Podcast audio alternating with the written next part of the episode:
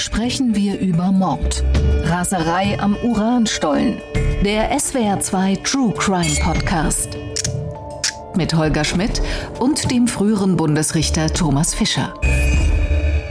Achtung, Achtung. Nicht weniger als die vermeintliche Lösung der Energiekrise für Deutschland habe ich heute im Gepäck. Und noch dazu den Streit um die Aktionen der letzten Generation.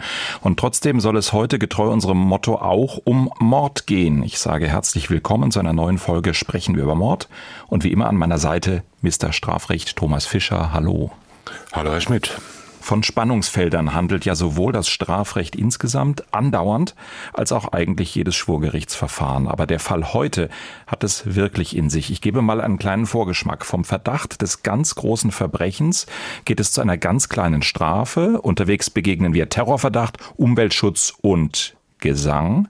Und enden werden wir wohl ganz zwangsläufig bei Tomatensuppe, Kartoffelbrei und einem tödlichen Unfall mit einem Betonmischer. Wenn es gut läuft, lösen wir vielleicht noch en passant die Energiekrise. Thomas Fischer, verspreche ich zu viel? Ich befürchte nein. Meine Eingangsfrage an Sie. Atomkraft nein, danke. Beziehungsweise kommt bei Ihnen der Strom aus der Steckdose? Wie halten Sie es? Selbstverständlich. Also in der Regel kommt er da raus. Ja. Wie er reinkommt. Ähm, ist Ihnen egal? Nein, so weit darf man heutzutage nicht mehr gehen. Aber es entzieht sich meinen technischen Durchblickfähigkeiten insgesamt schon.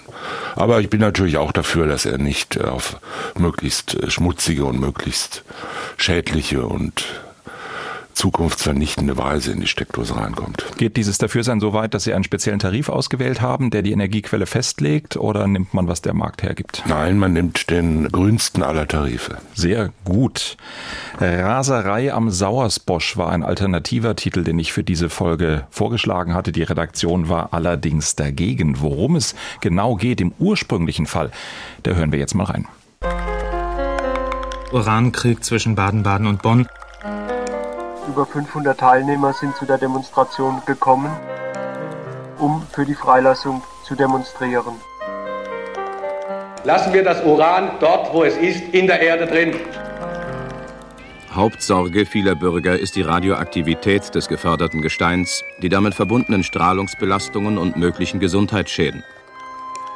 Wehrt euch, leistet Widerstand gegen den Uranabbau im Land. Hinter dem absurden Mordverdacht steht etwas ganz anderes.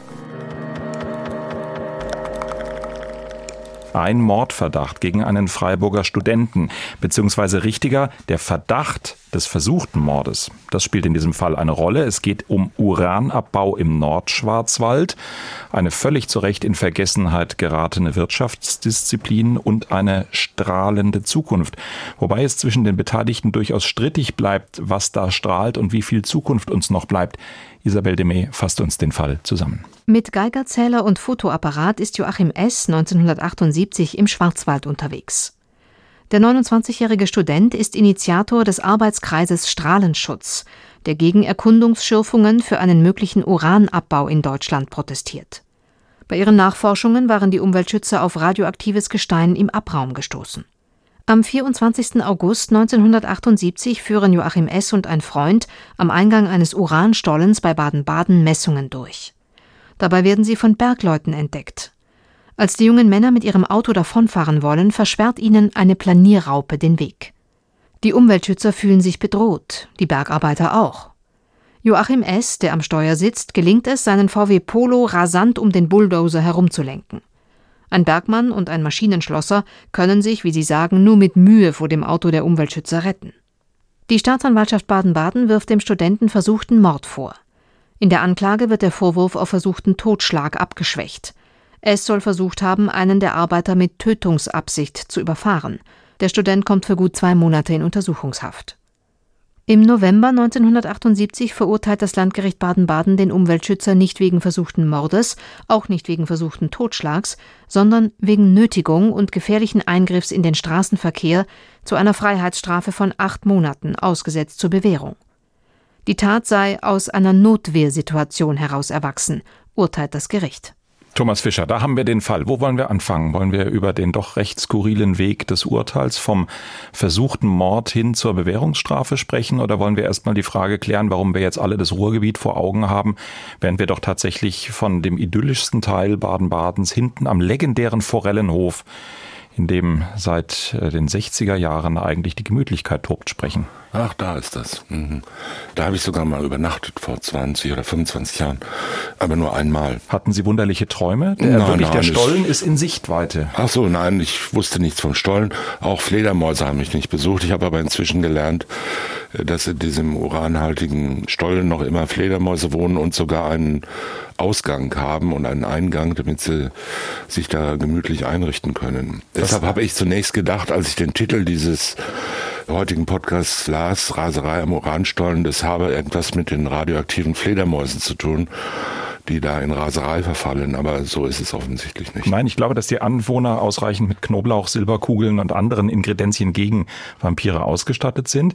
Nein, ganz ernsthaft, heute ahnt man das nicht. Und gerade in diesen Tagen, als wir den Fall vorbereitet haben, habe ich das einem Kollegen vom SWR-Fernsehen erzählt. Und äh, Theo Jägersberg, so heißt der Kollege, hat einen Film gemacht, den werden wir mal in den Show Notes hier zu dieser Folge verlinken. Da kann man sich das nochmal angucken. Das hätte wirklich ein großer Uranabbau werden können, wenn man da heute vorbeifährt zwischen Baden-Baden und Gernsbach, man ahnt das gar nicht, wo das sein kann. Also wen das interessiert, das äh, kann man in den Shownotes zu dieser Folge nachgucken. Aber strafrechtlich gar nicht schlecht, oder? Ja, natürlich. Aber wobei man sagen muss, die Abschwächung der Anklage eines vorsätzlichen Tötungsdelikts auf einen vorsätzlichen gefährlichen Eingriff in den Straßenverkehr ist, klingt jetzt spektakulär, ist aber nicht von vornherein jetzt so selten oder vollkommen ungewöhnlich, weil es ja in beiden Fällen letzten Endes nur am subjektiven Tatbestand liegt, also am Vorsatz und der kann sich selbstverständlich in einem Gerichtsverfahren, in einer Hauptverhandlung kann sich die Feststellung dazu ändern. Die Staatsanwaltschaft Staatsanwaltschaft hat halt das so angeklagt. Bei Gericht hat sie es nicht erwiesen. Dafür was anderes. Natürlich ist der Unterschied jetzt beim Strafmaß äh, klingt jetzt spektakulär, ist aber einfach eine Folge des anderen Tatbestands. Da würde ich ja zustimmen, wenn wir von einem Straßenverkehrsdelikt reden und wenn wir darüber reden, was auf der Autobahn bei 160 passiert ist, ist so oder so gewertet worden. Aber hier in dieser wirklich skurril idyllischen äh, Szenerie auf einem Waldweg mit einem VW Polo mit einer Geschwindigkeit von kaum mehr als vielleicht 30 Stundenkilometern liegt doch für mich der Verdacht nahe, dass diese Heraufstufung hin zu einem versuchten Mord eher in der Zeit und eher in einer ich sage das ganz böse Wort, Kriminalisierung des Studenten, der aktivistisch unterwegs ist, liegt und vielleicht eher auf eine Betriebstemperatur der Staatsanwaltschaft schließen lässt. Ja, und auch natürlich auf eine gewisse Betriebstemperatur der sich durch den beherzten, in, in Klausurfällen heißt es immer, durch, nur durch einen beherzten Sprung konnte sich der Polizeibeamte vor dem heranfahrenden Angeklagten retten. Möglicherweise auch in deren Betriebstemperatur. Aber das ist ja jetzt objektiver Sachverhalt und äh, wenn man die Berichte liest, die ich jetzt hier in der Pressemappe gelesen habe, kann man daran, genauso wie am Vorsatz, natürlich schon gewisse Zweifel haben. Da kommen wir sicher gleich noch drauf. Es ist aber natürlich eine Situation mit diesem zur Seite springen vor einem herannahenden Auto, was sich insbesondere bei Polizeikontrollen relativ häufig stellt. Aber das kann auch mal andere Gründe haben. Also denken Sie nur an diese wunderbaren Streitereien um Parkplätze wo dann einer sagt, du kommst hier nicht raus oder du hast irgendwas falsch gemacht und sich dann vor das Auto stellt. Einer der Beteiligten, der oder die andere, fährt dann auf ihn zu, um ihn wegzudrängen und es führt regelmäßig dann zu dramatischen Beschuldigungen und gelegentlich auch zu schwerwiegenden Schäden. Wie ist das eigentlich ganz praktisch? Man sieht das ja manchmal auf Einkaufsparkplätzen oder bei großen Möbelhäusern im Parkhaus, dass einer der beiden schon mal aussteigt und sich auf den einzig freien Parkplatz stellt, um dem anderen dann das Einparken vor den anderen Autos zu erlauben so ein bisschen fast schon Zivilrecht, oder? Äh, welche, welche? Ja, jedenfalls an der Grenze meiner Kompetenz. Äh, also, also ich glaube, so geht das nicht, um das mal so etwas unklar auszudrücken. Ja. Ich glaube nicht, dass man einen Parkplatz einfach blockieren darf. Wer zuerst kommt, mal zuerst. Wer zuerst kommt, mal zuerst. Oder sagen wir, wer zuerst blinkt, mal zuerst. Gut, ich erwarte das äh, in der Neuauflage Ihres Kommentars an irgendeiner ja, ich muss Stelle drüber als, nachdenken. Das wäre ich als Randziffer nachtragen. Ähm, die Situation richtig einzuschätzen, die Situation auch im Jahr 1977 äh, richtig einzuschätzen, das ist natürlich aus heutiger Perspektive ein bisschen schwierig. Ganz ähnlich zu aktuellen Problemen rund um Nötigungshandlungen, auf die wir ganz sicher in dieser Folge noch kommen, ist es natürlich alles so ein bisschen eine Frage der Zeit. Und deswegen habe ich versucht, aus den damals Beteiligten vielleicht noch etwas herauslocken zu können. Tatsächlich ist der Fall so lange her, dass viele der damals Beteiligten in der Justiz nicht mehr am Leben bzw. nicht mehr zu greifen waren. Aber ich habe einen der beteiligten Rechtsanwälte gefunden, nämlich Peter Lenz, der damals als Assessor in diesem Verfahren teilgenommen hat. Und ich habe Herrn Lenz gefragt nach dem Umfeld. Was war das für eine Situation damals, in der dieser Prozess am Landgericht Baden-Baden stattgefunden hat? Wir waren ja im Jahr 1978 kurze Zeit nach dem deutschen Herbst. Wir erinnern uns an die Schleierentführung, gleichzeitig die Zeit der beginnenden Anti-AKW-Bewegung.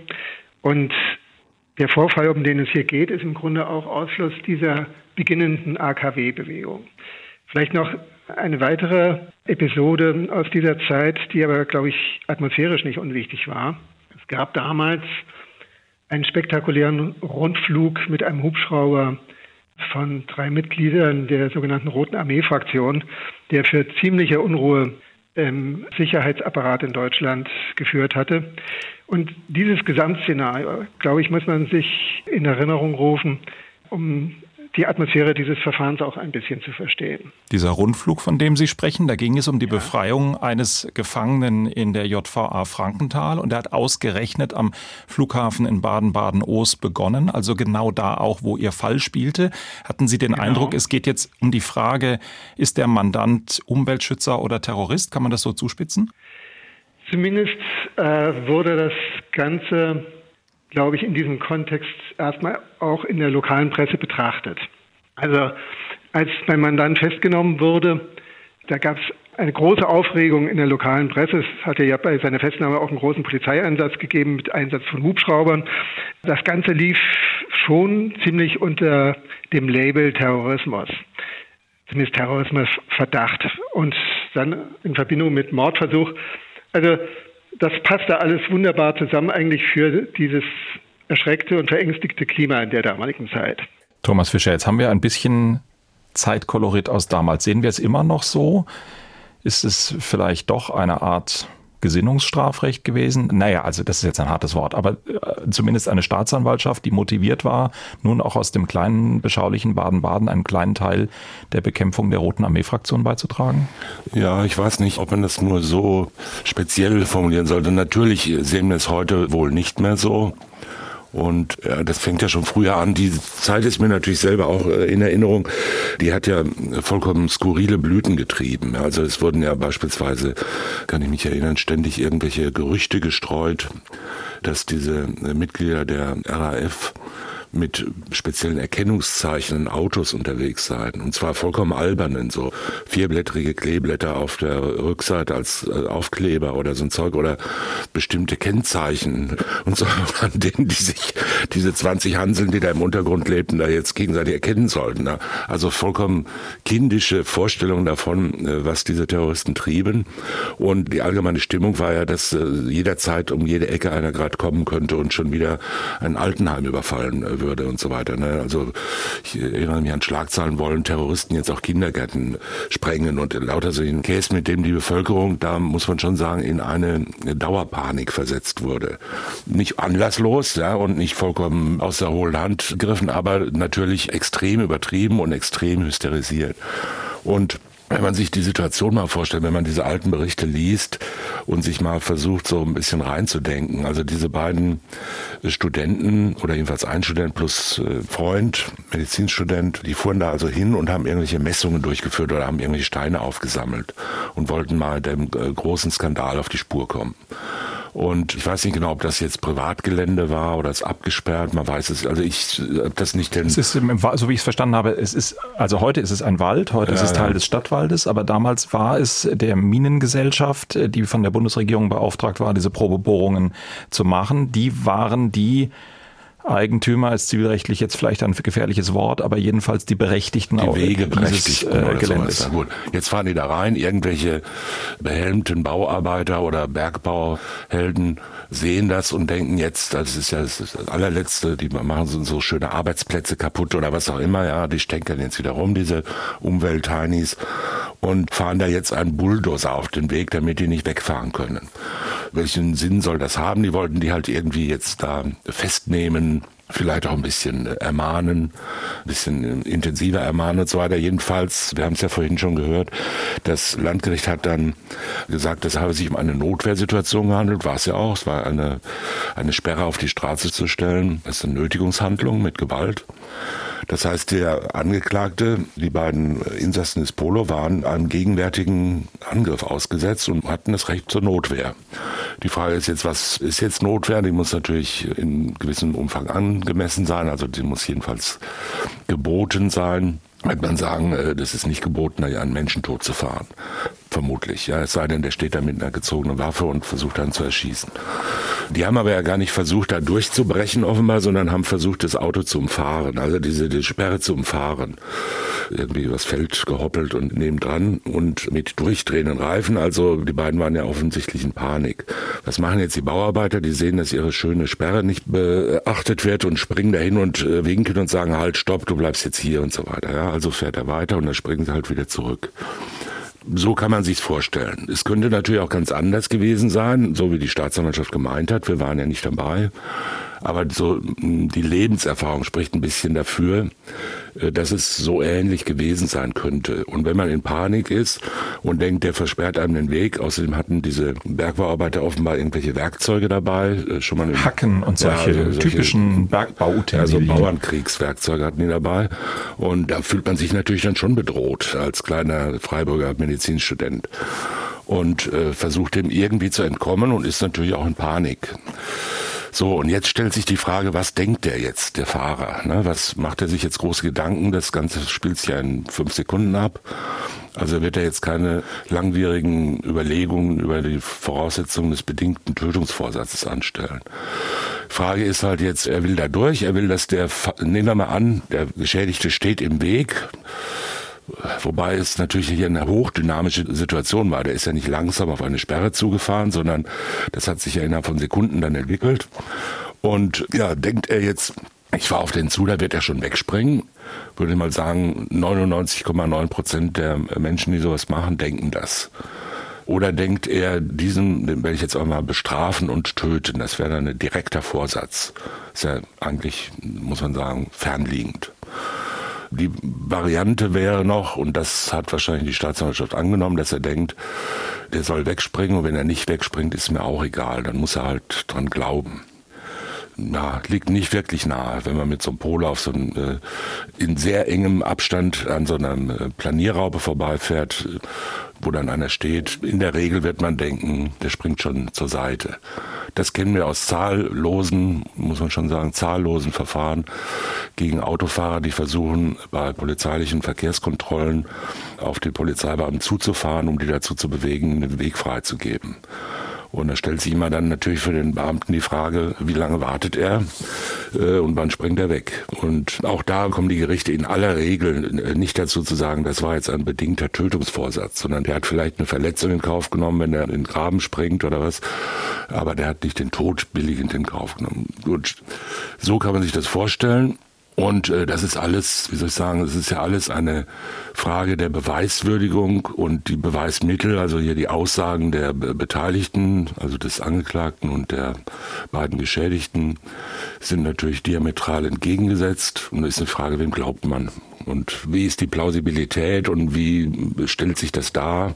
Und wie genau kommt man an die Rekonstruktion dieses Vorgangs heran? Und welche Rolle spielt an der Stelle die Frage, was die Staatsanwaltschaft so für insgesamt vorstellbar hält? Wir haben schon gehört, aus Sicht von Rechtsanwalt Peter Lenz war da möglicherweise eine gedankliche Nähe, die man unterstellt hat in Richtung gewaltbereitem Terrorismus.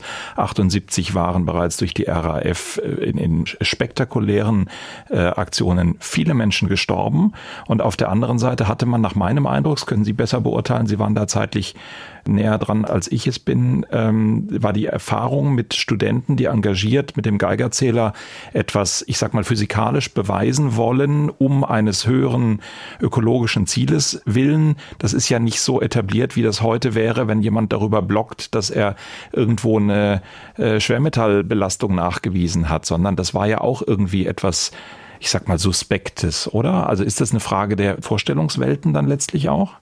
Ja, selbstverständlich. Das ist äh, klarer Fall von Ankereffekt überdies auch. Also äh, man wirft halt irgendwas in den äh, in die Arena und von da an diskutieren alle nur noch darüber. Das ist bei Quantifizierungen so. Also wenn der Staatsanwalt beantragt, äh, ich beantrage den Angeklagten zu einer Freiheitsstrafe von acht Jahren zu verurteilen, dann äh, ist es fast, das kann man sagen, ist es fast schon egal, äh, was man so vorher gedacht hat. Von dem Moment an diskutieren die Verteidiger und, und das Gericht nur noch darüber, sind acht Jahre angemessen. Äh, das heißt, es wird keine, wird keine Strafe von zwei Jahren mit Bewährung rauskommen. Und zwar nicht nur aus sachlichen Gründen, das natürlich auch, sondern auch, äh, weil dieses Einbringen einer bestimmten Quantität oder einer bestimmten, eines bestimmten Begriffes, eines Sinnzusammenhangs dazu führt, dass die äh, Diskussion sich sofort darauf konzentriert und das sozusagen als Anhaltspunkt nimmt. Das gilt nicht nur bei solchen Zahlen und Quantitäten, sondern auch äh, bei, wie man es heute nennt, Narrativen. Also wenn man sagt, ähm, das ist ein Terrorist, das ist ein, das könnte ein Terrorist sein oder das ist äh, könnte ein Mord sein und so weiter, dann wird von da an darüber gesprochen und man diskutiert gar nicht mehr darüber, ob das jetzt ein vorsätzliche gefährlicher Eingriff in den Straßenverkehr war oder nicht, sondern man diskutiert nur noch darüber, können wir den Mordvorsatz beweisen? Und äh, da dreht sich dann natürlich auch das Denken des Gerichts äh, um diese Frage und man muss wirklich sich anstrengen gelegentlich. Ich kenne das aus eigener Erfahrung, von diesen, wie soll ich sagen, Sinnankern wieder wegzukommen, zu sagen, jetzt schauen wir uns die Sache mal ganz von vorne an. Und äh, dem stehen hohe Widerstände entgegen, äh, weil man da alles Mögliche überwinden muss. Wie kommen die jetzt dazu, das so zu sehen? Das ist ja ganz anders und wir haben noch lang genug ermittelt und wir haben ja nicht umsonst Klage erhoben und so weiter.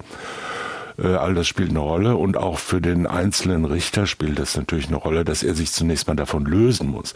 Der sitzt ja da und sagt, ich bin der äh, Richter des Schwurgerichts, bei mir wird nur Mord und Totschlag verhandelt. Und äh, das bedeutet ja schon mal, wenn man schon in den Saal reinkommt, da gibt's ja schon nichts unter fünf Jahre. Ja? Und wenn man da plötzlich darüber verhandeln soll, ob man jemand sechs Monate gibt oder ob drei Monate oder eine Geldstrafe auch ausreichen, äh, muss man sich ja immer gegen so einen Widerstand äh, durch in sich selbst und auch von außen durchsetzen, dass man sagt, das ist ja läppisch, was da beim Schwurgericht rausgekommen ist. Also alles schwierig. Und was das reine Narrativ betrifft, das ist ganz einfach, das kann man sich ja leicht vorstellen.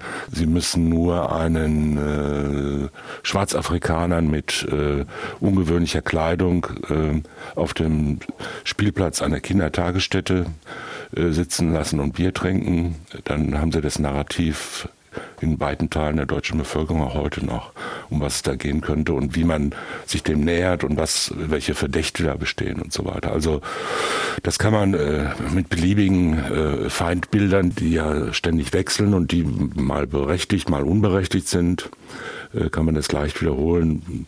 Denken Sie nur an irgendwelche Fahndungen nach äh, äh Verbrechern, nach Flüchtigen, die dann äh, geradezu Panik auslösen in manchen äh, Gegenden, Landstrichen, wo dann plötzlich 20, 30, 50 Leute anrufen und sagen, den habe ich gesehen und äh, alle denken, der kommt jederzeit und der, jeder Fremde, der durchs Dorf geht, wird plötzlich als potenzieller Verbrecher angesehen. All das äh, kommt ja vor und in der Situation, äh, über die wir hier sprechen, 1977, 78, äh, war das in, in hohem Maße verbreitet. Also die Bereitschaft beispielsweise der Bevölkerung, breiter Teile der Bevölkerung, Terroristen zu jagen, in Anführungszeichen zu erspähen, zu verraten, herauszufinden, hohe Belohnungen und große Ruhm zu erlangen, war ja unglaublich groß. Und wie Sie sagen, die entsprechenden Meldungen, äh, wir haben das ja eben auch gerade von Rechtsanwalt Lenz schon gehört, die, diese Geschichte mit dem Hubschrauber, der in Baden-Baden gestartet sein soll, die hat sich übrigens auch als Ente herausgestellt. Äh, ich habe da auch einen entsprechenden Beitrag dann sogar in der Tagesschau gefunden. Der damalige Reporter für Baden-Baden, spätere Chefredakteur Hartmann von der Tann, hat berichtet, dass das mit diesem Hubschrauber alles irgendwie ungeklärt, auf jeden Fall sehr dubios war. Einiges an der Geschichte des Stern scheint heute schon dubios. So gibt es zum Beispiel das dort erwähnte Hubschraubermodell gar nicht. Auch die hier in Baden-Baden ansässige Hubschrauberverleihfirma dementiert energisch zum fraglichen Termin an die drei angeblichen Terroristen einen Hubschrauber verschartert zu haben. Schließlich aber ist es so, dass man doch hier auf dem Flugplatz eine erhebliche Zurückhaltung bemerken kann. Offensichtlich, und das bestätigen auch einige Piloten, sind sie nach dem Trio befragt worden. Offensichtlich stimmt also dem Grunde nach die Geschichte. Die angeblichen Terroristen scheinen mit einem Hubschrauber geflogen zu sein. Nur kam er offenbar nicht aus Baden-Baden. Also sind wir so klug wie zuvor und irgendwie fast so die gleiche Geschichte wie hier mit unserem Angeklagten, oder? Große Aufregung und dann am Ende ganz was anderes. Ja, das war aber damals nicht äh, wirklich ungewöhnlich. Es sind ja auch äh, vollkommen unbeteiligte Menschen dann in den Bereich von Fahndungen und, und Zugriffen auch gelangt. Die sind ja unschuldig erschossen worden, deren Tür aufgebrochen wurde von Einsatzkommandos und so weiter. Also erinnern Sie sich daran, dass damals äh, DIN A1 äh, große oder DIN A0 große Plakate mit den äh, 15 meistgesuchten Terroristen. In den Postämtern. Ja, in allen Postämtern, in allen öffentlichen Behörden und so weiter hingen die rum und in, in, in der Bahn und so weiter und alle guckten da drauf und, und versuchten jetzt in, in, im Umkreis äh, der Hauptbahnhöfe da die Terroristen zu entdecken und zu entlarven. Und da wurde eine genaueste Schilderung gegeben, wie die sich tarnen. Äh, besonders muss man aufpassen auf ganz unauffällige Menschen oder äh, so so welche, die überhaupt nicht wie Terroristen aussehen, das seien dann wahrscheinlich die schlimmsten.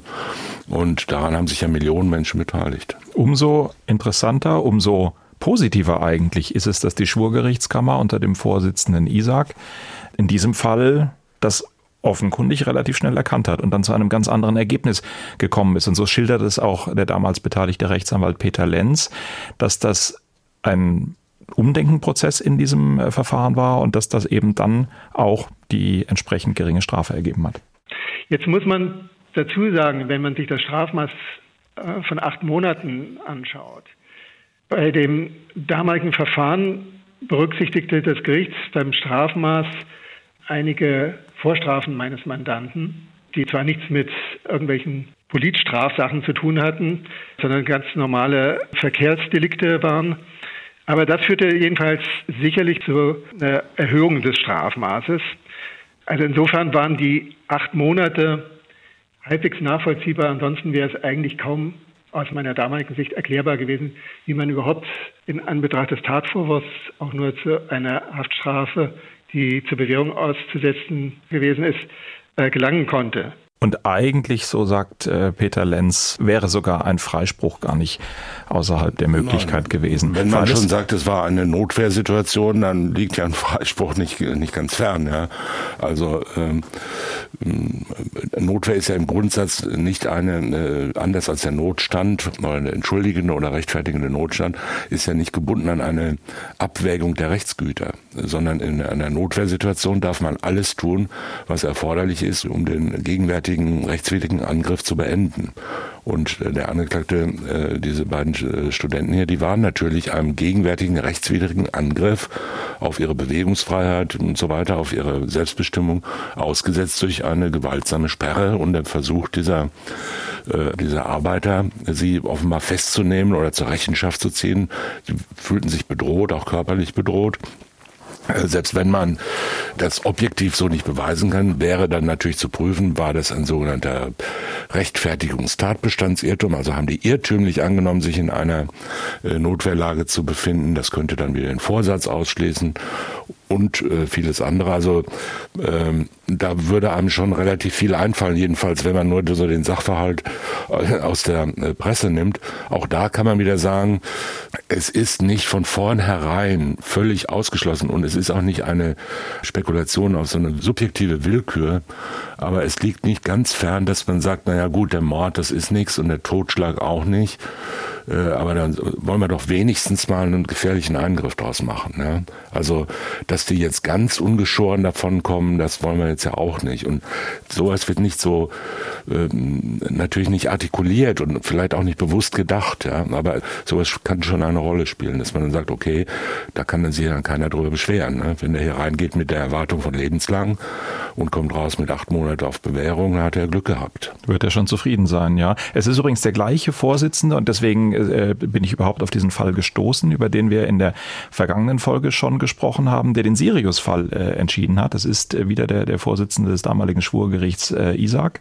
Im Sirius-Fall haben wir ja schon festgestellt, da hat die Kammer ganz offenkundig einen kreativen Weg gesucht, um dem Sachverhalt gerecht zu werden. Und hier eigentlich äh, in dubio pro reo für, für den Angeklagten auch eine gute Lösung gefunden, eben um von diesem Mord wegzukommen, weil die anderen Dinge, Sie haben es ja eben angesprochen, da blieb ja schon einiges. Die waren ja mit dem Fahrzeug dann am Ende in einem Bereich, in dem sie nicht hätten sein dürfen, sind da am Wald rumgeheizt mit dem Polo, wenn es auch nur 40 Stundenkilometer waren. Also da irgendwas ist ja schon da gewesen an Tatbestand.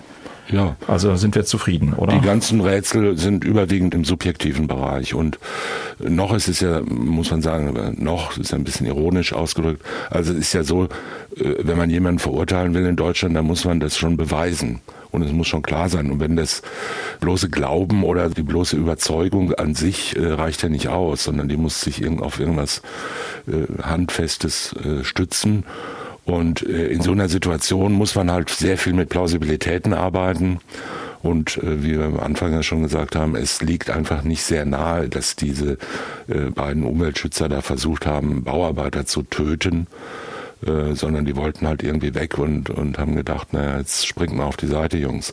Und das kann schon, wenn es keine Notwehrhandlung ist, kann, ist das ein verkehrsfremder Eingriff äh, nach 315b Strafgesetzbuch und äh, das gilt also gefährlicher Eingriff in den Straßenverkehr, wenn er verkehrsfremd ist.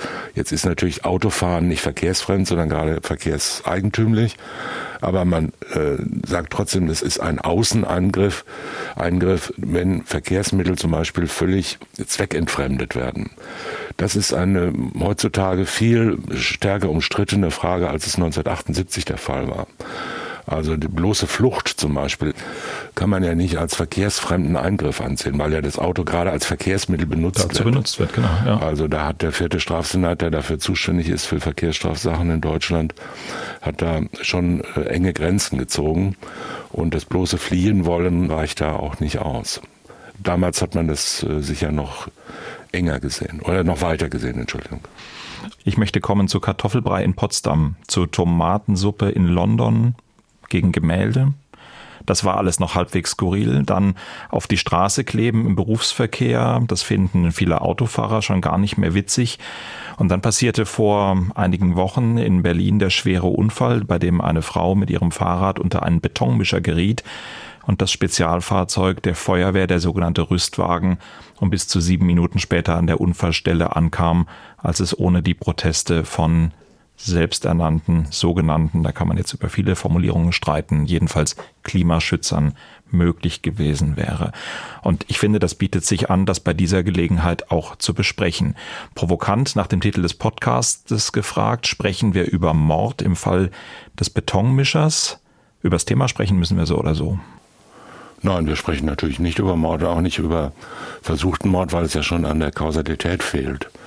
Offenbar ist es sogar bewiesen, dass es an der Kausalität fehlt. Jedenfalls äh, schon vorher konnte man ja sagen, die Kausalität wird sich mit hoher Wahrscheinlichkeit nicht erweisen lassen.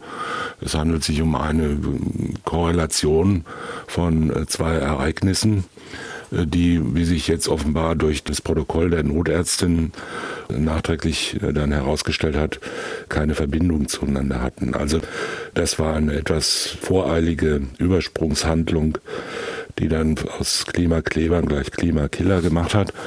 Das hat aber mit den Grundsatzproblemen zunächst mal nichts zu tun, die ja in, in der Tat, wenn man darüber äh, intensiv nachdenkt, sehr äh, weitgehend sind. Aber vielleicht nehmen wir gerade nochmal den Sachverhalt, dass wir alle auf einem Stand sind. Also da passiert ein Fahrradunfall zwischen einer Fahrradfahrerin und einem Betonmischer, der erstmal nach allem, wie es ausschaut, ein einfach unglücklich tragischer Verkehrsunfall ist, den man separat betrachten muss.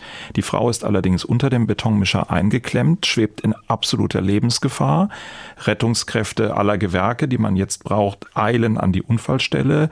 Notärztin ist da, Rettungssanitäter sind da und die Feuerwehr sieht gleich, da brauchen wir ein Spezialfahrzeug, weil eben dieser Betonmischer so schwer ist. Dieses Spezialfahrzeug bleibt jetzt stecken in einem Verkehrsstau, der durch die Klimakleber verursacht wurde und kommt sieben Minuten zu spät. Soweit, glaube ich, alles unstrittig.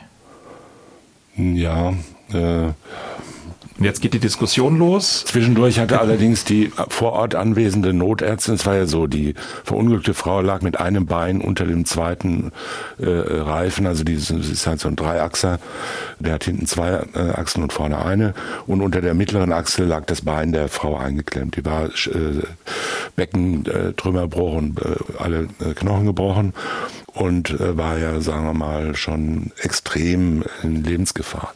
Jetzt stellt sich die Frage, was machen wir mit dem LKW, der auf dem Bein der Frau steht? Da gibt es zwei Möglichkeiten. Entweder wir heben den LKW hoch, dazu brauchen wir jetzt einen riesen Kran und was der gucke, also ein Rüstfahrzeug der Feuerwehr, oder der LKW fährt 50 Zentimeter vor, um das Bein frei zu machen. Muss aber nochmal über das Bein drüber fahren. Naja, er stand drauf und muss halt runterfahren. Also das äh, so und die Notärztin hat dann offenbar in ihrem Protokoll gesagt, sie hätte sowieso das Runterfahren für wesentlich schneller gehalten und für sinnvoller, als dass man da jetzt noch eine halbe Stunde erst einen Kran aufbaut und äh, den dann vorsichtig abhebt und so weiter. Also das ist jedenfalls das, was äh, mir jetzt so aus den Nachrichten bekannt ist. Von daher ist schon die Frage, ob dieses zu spät kommen äh, dann überhaupt eine Rolle gespielt hat. Zweitens ist ja auch kausal kaum nachzuvollziehen, dass äh, oder kaum mehr zu beweisen, dass wenn jetzt dieses Fahrzeug der Feuerwehr sieben Minuten früher da gewesen wäre, dass die Frau dann überlebt hätte. Die hat ja so schwere Verletzungen gehabt, dass sie wahrscheinlich auch, äh, die hat ja auch so nicht überlebt. Ja? Und äh, das heißt, äh, man würde dann sowieso nicht zu einem vollendeten äh, Delikt kommen, sondern bestenfalls zu einem Versuch. Und das ist natürlich äh, eine ganz entscheidende Fragestellung, weil wir reden jetzt die ganze Zeit darüber, dass da jetzt also ein sehr schwerer, tödlicher Unfall passiert ist, an einer ganz anderen Stelle der Stadt von dem selbstverständlich diese Blockierer gar nichts wussten und, und auch nicht äh, bedacht haben, dass das passieren könnte. Und deshalb regen sich jetzt alle unglaublich auf und werden hohe Strafen gefordert und so weiter. Die Frage ist aber, äh, warum sollen die hohen Strafen gefordert werden? Antwort, weil jemand, der sich auf die Straße klebt und nicht dafür sorgt, dass immer eine äh, Rettungsgasse frei bleibt, billigend irgendwelche Schäden in Kauf nimmt irgendwelche Schäden in Kauf nimmt, die er theoretisch für möglich hält. Das ist ja der Grund, warum jetzt gesagt wird, dass ja, so geht das ja nicht. Wenn aber das so ist, dann kommt es ja auf den Erfolg überhaupt nicht an. Der Totschlag ist ja auch als Versuch strafbar. Da muss ja niemand sterben, damit man wegen versuchten Totschlags. Das ist ja gerade der Sinn des Versuchs. Wenn man also sagt, Klimakleber haben immer den bedingten Vorsatz, dass schreckliche Dinge passieren, weil Autos im Stau stecken bleiben, dann äh, sind sie ja ständig im Versuch. Das ist genauso wie mit den Rasern. Den äh, Kudam-Rasern und anderen Rasern, die verurteilt werden wegen Mordes, da wird ja ständig nur angeklagt, wenn jemand zu Tode gekommen ist oder schwer verletzt wurde. In Wirklichkeit müsste man, wenn das stimmt, dass die Raser häufig, nicht immer, aber doch häufig, einen Vorsatz haben, der alles in Kauf nimmt. Die sagen, es könnte sein, dass da einer rauskommt, der über die Straße geht, dann hat er halt Pech gehabt. Ja, so die übliche, äh, äh, sagen wir mal, die jedenfalls unterstellte Vorstellung solcher äh, Vollidioten. Wenn die das immer haben, wenn sie rasen, dann haben sie es ja auch dann, wenn keiner kommt. Das heißt, schon das Losfahren ist ja dann ein Totschlagsversuch. Und äh, da wird's ja dann interessant, ja, weil das verfolgt ja niemand. Und wenn Sie das noch weiter übertragen, ich habe das schon mehrfach auch in den äh, Textbeiträgen und anderweitig vorgetragen, wenn Sie sagen, äh, was ja heute vielfach geschieht, wer so schnell fährt, zum Beispiel, und äh, Gefahren kennt und sagt, ich halte es für möglich, dass da ein Kind zwischen den Autos hervorspringt oder dass da ein Behinderter oder irgendwas äh, die Straße überqueren will. Und dann aber sagen, wird schon nichts passieren. Und, und wenn man aber sagt, dieses, dass nichts passiert, ist purer Zufall. Und er weiß auch, dass es Zufall ist. Wenn ich mit 70 durch die 30er-Zone fahre und ein Kind kommt zwischen den Autos hervor, habe ich keine Chance zu bremsen. Das weiß das weiß im Grunde jeder. Wenn er das nicht weiß, äh, darf er keine, Fahr nicht fahren, ja. darf keine Fahrerlaubnis haben. So, das weiß er und er denkt halt, ja, mache ich ja trotzdem. Und weil es ja hunderttausendmal gut gegangen, dann wird es heute auch gut gehen. Und wenn aber, wie ja manche hm, Strafrechtswissenschaftler heute sagen, wer den Erfolgseintritt, den er für möglich hält, nur vom Zufall abhängig macht. Ist völlig zufällig, ob ein Rentner auf dem Kudamm quer kommt und gerade grün hat oder ob ein Kind daherkommt. Das kann ich nicht beeinflussen und dann habe ich keine Chance. Der hat immer bedingten Vorsatz, sagen manche Strafrechtsprofessoren. Wenn das so wäre, hat aber jeder bedingten Vorsatz, der mit 60 oder 70 durch die 30er-Zone fährt. Unabhängig davon, ob ein Kind kommt oder nicht. Das, glaube ich, ist eine zwingende Folge der Strafrechtsdogmatik. Man muss es entweder anwenden oder auch nicht. Ja? Man muss entweder sagen, ja, da müssen wir uns das einfallen lassen, das kann ja wohl nicht sein. Äh, wir können ja nicht plötzlich pro Tag 5000 äh, äh, Mordversuche in Deutschland haben, weil so viele rasen ja so viel. Sondern wir suchen uns jetzt einfach mal irgendwelche raus, die wir besonders empörend finden. Und die bestrafen wir dann. Und dann werden die anderen vielleicht aufhören. So nee, sieht es ja. momentan aus. So darf es nicht sein. Aber jetzt spitze ich das Ganze mal zu. Ich habe ein äh, Interview gefunden, das Jakob Bayer von dieser Aktion Letzte Generation, die für die Blockade in, in Berlin verantwortlich war, über die wir sprechen. Er hat im Deutschlandfunk Stellung genommen und äh, das aus seiner Sicht geschildert. Und ich finde, das ist ganz interessant, sich da nochmal seine Argumentation anzuhören. Da kommen nämlich sehr wohl Rettungsgassen vor, aber gleichzeitig auch andere Argumente. Wir wünschen, dass unser Protest nicht notwendig wäre. Aber wir sind gerade in einer Situation, in der über drei Milliarden Menschen in ihrer Existenz bedroht werden, weil wir auf einen absoluten Klimakollaps zurasen.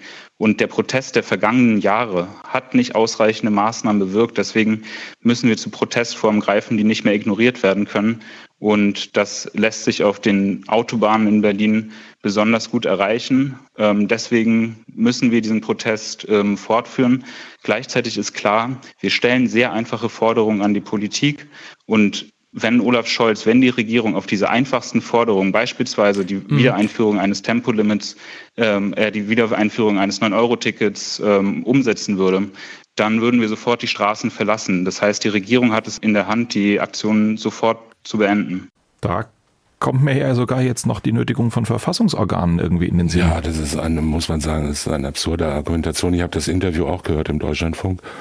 Äh, das halte ich für völlig verfehlt, was der junge Mann da sagt die nehmen halt einfach irgendwelche Geiseln offenbar, ja. Und da könnte man ja auch ein Altenheim äh, blockieren, absperren oder die Leute als Geisel nehmen und sagen, so, sobald ihr äh, uns versprecht, folgendes Gesetz zu machen, lassen wir die Alten wieder frei. Also vor 40 Jahren äh, wurden äh, Bundeswehr-Lastwagen äh, vor Kasernen blockiert von der Friedensbewegung. Da kann man noch sagen, das richtete sich da jedenfalls mal gegen die, die es betraf. Die Autofahrer auf den Autobahnen von Berlin, die sind ja völlig unbetroffen. Die sind ja völlig unschuldig an irgendwas außer dass sie Auto fahren.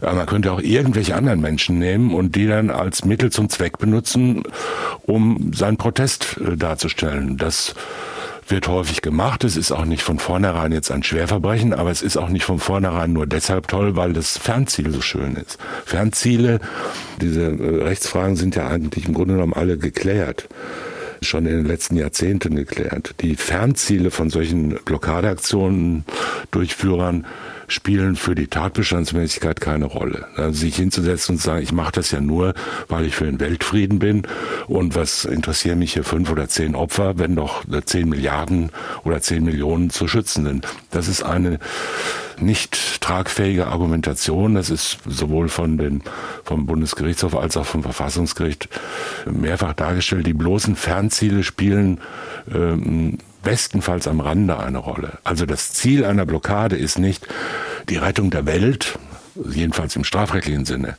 Und das Ziel der Blockade ist auch nicht, vom Begriff zum Beispiel des Nötigens ausgesehen, das Ziel der Blockade ist auch nicht, dass die äh, äh, Regierungskoalition einen Gesetzentwurf einbringt, das ist auch so ein Mittelfernziel, sondern das Ziel ist ja zunächst mal, Leute zu blockieren. Also den Leuten die Weiterfahrt oder das Weitergehen oder sonst irgendwas unmöglich zu machen. Und das ist das Ziel der Handlung, sich dahin zu setzen. Ist, darum geht's ja. Und dann stellt sich die Frage, warum macht man das? Und was nimmt man da in Kauf und äh, mit welchen äh, Möglichkeiten rechnet man? Wenn die sagen, wir versuchen ja immer eine Rettungsgasse freizuhalten, wobei offenbar gemeint ist, vorne in der Blockade ist eine Rettungsgasse. Sonst hat's ja, hinten können die ja nichts freihalten, wenn sie vorne kleben. Genau, die Argumentation geht weiter. Wir haben da was freigehalten und wenn die Autofahrer auch alle diszipliniert gewesen wären, dann wäre der ja auch durchgekommen, der, der Rüstwagen. Aber man weiß ja auch aus dem sonstigen Leben, Rettungsgasse auf der Autobahn funktioniert ja nicht, also nicht unsere Schuld, sondern ganz normal. Naja, aber das zeigt ja nur, dass sie die Gefahr genau kennen. Also das ist ein etwas ein vergiftetes äh, Argument, wenn man sagt, ich habe ja Vorsorge getroffen, dass nichts Schlimmes passiert, dann hat man jedenfalls mal das ganz Schlimme äh, für möglich gehalten. Und dann ist die Frage, womit rechnet man dann sonst so? Jetzt kann man sagen, Es ist ja klar, das ist eine Abwägung auch von Grundrechten, Demonstrations- und Meinungsfreiheit. Und äh, man kann ja wohl sagen wir, im Grundsatz davon ausgehen, dass solche rein demonstrativen, spontanen Blockaden, wenn sie zum Beispiel die Dauer von zwei Ampelphasen nicht überschreiten, noch kein gewalttätiger oder gewaltsamer Eingriff in die Selbstbestimmung der Autofahrer sind. Die stehen ja auch sonst rum, wenn ein Müllwagen äh, hält und so ein Zeug und äh, finden das ja auch, sagen wir mal, gerechtfertigt. Das wäre noch so im Bereich der Sozialadäquanz, um das mal so untechnisch auszudrücken. Und ähm, wäre wohl gerechtfertigt. Anders ist es natürlich, wenn man sagt, ich möchte hier möglichst lange blockieren. Wofür ja viel spricht, wenn man, äh, wenn man Sekundenkleber benutzt. Ja, die, und immer neue Formen des sich so festklebens. Ja, die, die, ja, die kleben ja, ja, deshalb sich fest, damit sie nicht so schnell weggeräumt werden können, ja. damit es möglichst lange dauert. Und der Stau ist ja umso wirksamer, je länger er dauert und je länger er ist. Und wenn man sagt, ja, die Autofahrer halten sich ja nicht dran und die Rettungsgassen werden ja dann doch nicht freigehalten, das habe ich damit zu tun. Äh, das ist natürlich, äh, sagen wir mal, eine unbehelfliche äh, Argumentation, weil ja das genau das gerade in Kauf genommen wird. Und der Stau ja gerade beabsichtigt ist und gleichzeitig sagt man mit hoher Wahrscheinlichkeit führt das dazu, dass was passieren kann. So. Und jeder weiß ja auch, dass eine Rettungsgasse in einem fünf Kilometer langen Stau jetzt äh, nicht etwa dazu führt, dass die Rettungswagen damit 120 durchbrettern können. Sondern da wird ja auch im, im Schritttempo gefahren und gehupt und ge Sondersignal eingesetzt und der rangiert hierhin und dahin. Und das ist ja, das kann man ja jeden ja. Tag beobachten. Und äh, das heißt, es wird alles natürlich in Kauf genommen, dass solche äh, Dinge passieren. Und äh, dann stellt sich die Frage, was ist jetzt mit dem sogenannten voluntativen Element des bedingten Vorsatzes? Klingt jetzt sehr rechtsdogmatisch, ist damit ist gemeint, was, was denken sich die Leute? Wollen sie das, dass sowas eintritt? Nein, sie wollen es nicht. Ne? In der Regel. Sie möchten nicht, dass Rettungswagen zu spät kommen. Aber reicht es aus? Ja? Wenn man es jetzt mal wieder mit dem Raser vergleicht, beim Raser sagt man gelegentlich, der nimmt das billigend in Kauf, obwohl er weiß, dass er sich selber eine Querschnittslähmung zuziehen kann, wenn er verunglückt, ja. Oder dass er tot ist oder dass seine neben ihm sitzende Freundin tot ist. Und da wird gesagt, na, das hat er alles in Kauf genommen, Hauptsache er hat das Rennen gewonnen. Das ist eine sehr weitgehende Interpretation, muss man sagen. Da braucht man schon viel Mut dazu, um das so festzustellen. Bei den äh, Blockierern ist es ja viel einfacher. Ja? Die wollen ja blockieren, und äh, äh, das sind ja intelligente junge Menschen oder auch ältere Menschen, die halten es ja mit Sicherheit für nicht nur wahrscheinlich, sondern für geradezu naheliegend, dass in dem Stau irgendjemand steht, der schwere Zahnschmerzen hat oder sonst was, auf dem Weg zum Arzt ist. Muss ja nicht gleich ein Todesfall sein und ein Rettungswagen. Jemand steht da und wird eine halbe Stunde daran gehindert, zum Zahnarzt zu gehen, weil er, schon eine, eine schwere Entzündung hat im, äh, im Mund und dann hat er 30 Minuten länger Schmerzen. Und äh, das ist dann eine Misshandlung. Ja, eine körperliche Misshandlung ist gleich Körperverletzung. Und wenn man denen jetzt sagt, ja, wissen Sie überhaupt, dass da jetzt jemand Schmerzen haben kann, weil er nicht zum Zahnarzt geht, dann sagen die, ja gut, fürs Klima muss man auch mal die Zähne zusammenbeißen. Ja? Oder jemand verpasst wichtige Geschäftstermine und verliert 100.000 Euro. Das ist ja, das sind ja alles Schäden, die die in Kauf nehmen. Die wollen sie ja gerade. Die wollen ja die Menschen so behindern, dass alle, dass sie äh, das merken und dass sie spüren, wie es ist. Und das wird in Kauf genommen. So, das glaube ich, kann man schwerlich bestreiten. Und bloß hinzugehen und zu sagen, ich bin ja ein guter Mensch und ich bin ja fürs Klima, setze ich mich ja ein und außerdem, ich wünsche allen Menschen alles Gute. Das ist ja doch eine sehr naive Herangehensweise. Wobei ich mich frage, was ist das Fernziel? Trauen wir uns da eine Prognose zu? Ist das Fernziel Klima retten oder ist das Fernziel Selbstverwirklichung? Nein, das Fernziel ist Klima retten. Jeder Mensch verwirklicht, es ist auch nicht, es ist auch nicht äh, verwerflich, das Klima retten zu wollen. Das ist ja eine schöne Sache.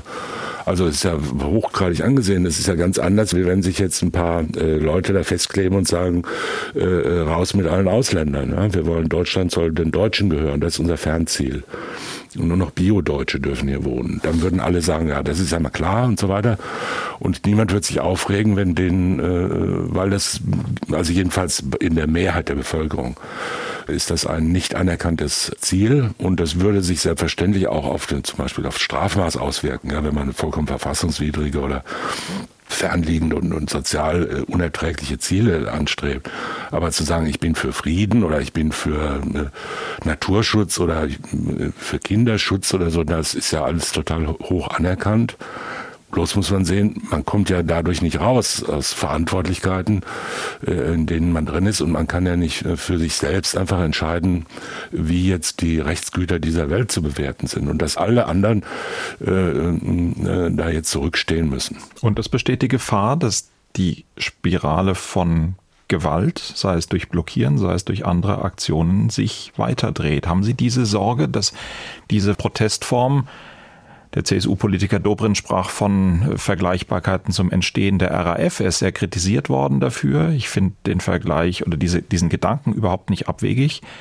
Ähm, es hat sehr wohl auch bei der RAF mit Protestformen angefangen, die sehr viel harmloser schienen. Ein leeres Kaufhaus anzünden, um zu demonstrieren, wie diese Dinge stehen. Ist das vergleichbar? Sind wir an dieser Schwelle? Nein, an der Schwelle sind wir nicht. Die Diskussion ist natürlich ähm, mal wieder auf merkwürdige Weise verdreht und läuft so aus dem Ruder. Herr Dobrindt hat, glaube ich, gesagt, wir müssen verhindern, dass eine neue Raff entsteht. So ähnlich habe ich es äh, zitiert ja. gelesen. Und dann darauf zu antworten, Dobrindt verdächtigt äh, arme Klimaaktivisten, Raff-Terroristen zu sein, das ist natürlich auch eine völlig überzogene äh, Missinterpretation. Nee, also, es geht um, den, um ich die weiß, Eskalation. Ich ja. weiß, ja. Äh, er hat niemand verdächtigt, das zu sein, sondern hat gesagt, man muss sich hüten, dass es dazu kommt. Gut, ich will das jetzt, sagen wir mal, ähm, politisch nicht werten. Das es ist natürlich, Dobrindt, ja. ja, es ist, äh, man könnte, also man muss natürlich immerfort vor allem Möglichen warnen. Ja, das ist ja auch die Hauptaufgabe von Politikern, jeden Tag irgendwas zu sagen, wofür sie warnen. Ich warne davor, dass alles schlimmer wird. Und äh, aber man könnte natürlich äh, bei ganz vielen Dingen sagen, äh, wir müssen unbedingt verhindern, dass es ganz schrecklich wird. ganz viele Menschen begehen merkwürdige äh, Straftaten oder, oder Unsinnigkeiten und ich kann nicht erkennen, momentan kann ich keine Tendenz erkennen zu einer Radikalisierung im Sinne von bewusster Befürwortung von sagen wir mal, gegen, gegen körperliche Unversehrtheit von Menschen gerichteten Gewalt. Ja, das kann ich, äh, kann ich da nicht erkennen. Diese Klimaaktivisten, wie sie heute heißen, die äh, betonen ja geradezu mantrahaft ihre besondere Friedlichkeit und Menschenfreundlichkeit. Das kann man zunächst mal als plausibel so hinnehmen. Dass dahinter natürlich eine Vorstellung, eine, eine, sagen wir mal, auch von Ideologie und von Verblendung getragene äh, Vorstellung steht, die Rechtsbegriffe einfach umdreht und einfach sagt, ich bestimme, was Gewalt ist, ich sage, was rechtswidrig ist, ich sage, was verhältnismäßig ist, weil, weil mein Ziel so gut ist und weil mein, äh, meine Absichten so äh, vorteilhaft sind für die Menschheit. Das kann natürlich in einem Rechtsstaat nicht einfach hingenommen werden, weil in Anführungszeichen, da könnte ja jeder kommen. Also irgendein schönes Ziel kann ich mir auch ausdenken, kann kann sich ja jeder ausdenken und dann sagen so, jetzt müssen die anderen müssen jetzt mal schauen, wie sie damit klarkommen, dass meine Ziele besser sind als ihre. Und um das durchzusetzen, schmeiße ich jetzt Bäume auf die, auf die Autobahn oder mache irgendwas, damit die mal merken, wie es ist. Und das kann nicht sein und das würden sich die Menschen, die das tun, ja umgekehrt in der Regel auch nicht gefallen lassen, wenn es um Ziele geht, die sie selber ablehnen oder nicht so wichtig finden. Und völlig unschuldige Menschen stundenlang aufzuhalten, äh, kann man sagen, ja, die Autokultur ist ja insgesamt äh, ein Verbrechen an der Welt. Äh, dann müssen halt die Verbrecher jetzt mal eine Stunde im Stau stehen. Kann man so machen, hat aber mit unserer Rechtsordnung eigentlich nur relativ wenig zu tun. Es geht da nicht ständig um Mord und Totschlag, nur wenn man es ganz konsequent zu Ende denkt, kommt man ja natürlich auch dahin. Es geht zunächst mal um bedingten Vorsatz von Körperverletzung, es geht um äh, gefährliche Eingriffe in den Straßenverkehr. Nötigung. Und es geht um natürlich immer um Nötigung, die auch meines Erachtens immer vorliegt. Das ist immer eine Gewaltnötigung, zweite Reihe Rechtsprechung des Bundesgerichtshofs. Die erste Reihe ist nur psychisch gehemmt, aber die zweite Reihe ist ja schon physisch gehemmt. Der Fahrzeuge, die ähm, genau. oder der Sitzenden. Genau, der, ja. Und es geht natürlich auch um Fahrlässigkeitstaten. Ja, und das äh, spielt ja eine große Rolle. Also beispielsweise Eingriff in den Straßenverkehr liegt ja vor, äh, wenn man sich da hinsetzt und alles blockiert. Und da könnte es natürlich zu Gefährdungen kommen, zu konkreten Gefährdungen von Leib, Leben oder Sachen von bedeutendem Wert, 315b. Und das ist nicht nur vorsätzlich strafbar, sondern auch fahrlässig. Und wer sich da hinsetzt und sagt, ich sperre jetzt mal möglichst lange diese Autobahn, der kann ja schlechterdings nicht behaupten, dass er äh, alles ausschließen kann, was äh, zu solchen Gefährdungen führt. Das heißt, das ist auf jeden Fall fahrlässig, finde ich. Also, wenn man das konsequent umsetzt, sind das durchaus nicht ganz unerhebliche Straftaten und äh, die müssen auch verfolgt werden. Natürlich nicht nur bei Klimaklebern, sondern auch bei allen anderen Klebern und, und bei jedem, der sich auf die Straße stellt und sagt, hier kommt keiner durch. Und ich habe recht, genau. Ich hoffe sehr, dass das nicht weiter eskaliert. Meine persönliche Sorge an der Stelle ist, dass gar nicht die Breite der Bewegung, aber Einzelne, wie wir das an anderen Protestphasen auch erlebt haben, dann noch viel militanter werden, weil sie der Meinung sind, dass es eben immer krasserer Mittel bedarf, um die eigene Position zu manifestieren.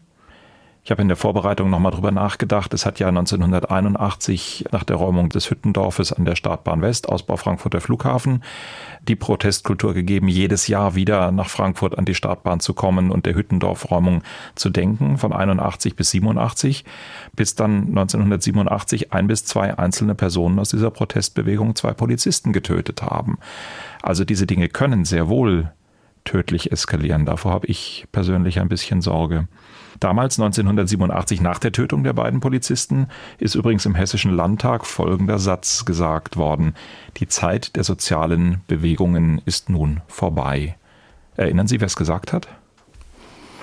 Im Hessischen Landtag kann es eigentlich nur der Joschka gewesen sein. Es war Joschka. Mhm. Joschka 87, die Zeit der sozialen Bewegungen ist vorbei. Auch bizarr oder aus der heutigen Perspektive betrachtet. Ja, das war wahrscheinlich seine große Hoffnung, weil der wollte ja noch was werden. Er ist noch was geworden. Das war jetzt eine weite Reise durch den Mordversuch am Sauersbosch, das Problem der Klimakleber, der Frage, was Nötigung ist, was Notwehr ist, eine ähm, ja wirklich interessante und vielleicht etwas andere Folge, als Sie sonst von uns gewohnt sind. Kriminell fürs Klima, der vermeintliche Mordversuch am Uranstollen im Nordschwarzwald. Ich sage Danke an Thomas Fischer und danke auch Georg Brandl und Andrea Gress auf der anderen Seite der Scheibe. Außerdem an Walter Filz, Monika Kosabe, Sonja Hase, Marie-Claire Schneider. Und ich danke allen, die geholfen haben, auch wenn ihr Arbeitgeber und die Mandantschaft wahrscheinlich dagegen wären, wenn sie es denn wüssten. Wenn Sie Fälle, Fragen oder Feedback für uns haben, unsere E-Mail-Adresse lautet mord.swr2.de. Einen Anrufbeantworter haben wir uns übrigens auch zugelegt. Der blinkt, sehe ich gerade. Moment. Lieber Holger, lieber Thomas Fischer, hier ist Simona. Ich freue mich riesig, dass ihr am 12.01. beim SWR Podcast Festival in Mannheim dabei seid. Karten gibt's im Vorverkauf. Könnt ihr da vielleicht darauf hinweisen? Das wäre großartig. Liebe Grüße. Stimmt, das war noch zu erwähnen. Ja, wir sind auf dem SWR Podcast Festival in Mannheim und zwar am 12. Januar im kommenden Jahr 2023. Alle Einzelheiten finden Sie auf swr2.de. Ich grüße an dieser Stelle noch alle Bewohnerinnen und Bewohner des Baden-Badener Sauersboschs und sage auf Wiederhören, Ihr Holger Schmidt. Sprechen wir über Mord. Sie hörten einen Podcast von SWR2. Titel der nächsten Folge ist Monster im Kopf. Ein Sohn tötet seine Familie. Das komplette Podcast-Angebot auf swr2.de. SWR2 Kultur neu entdecken.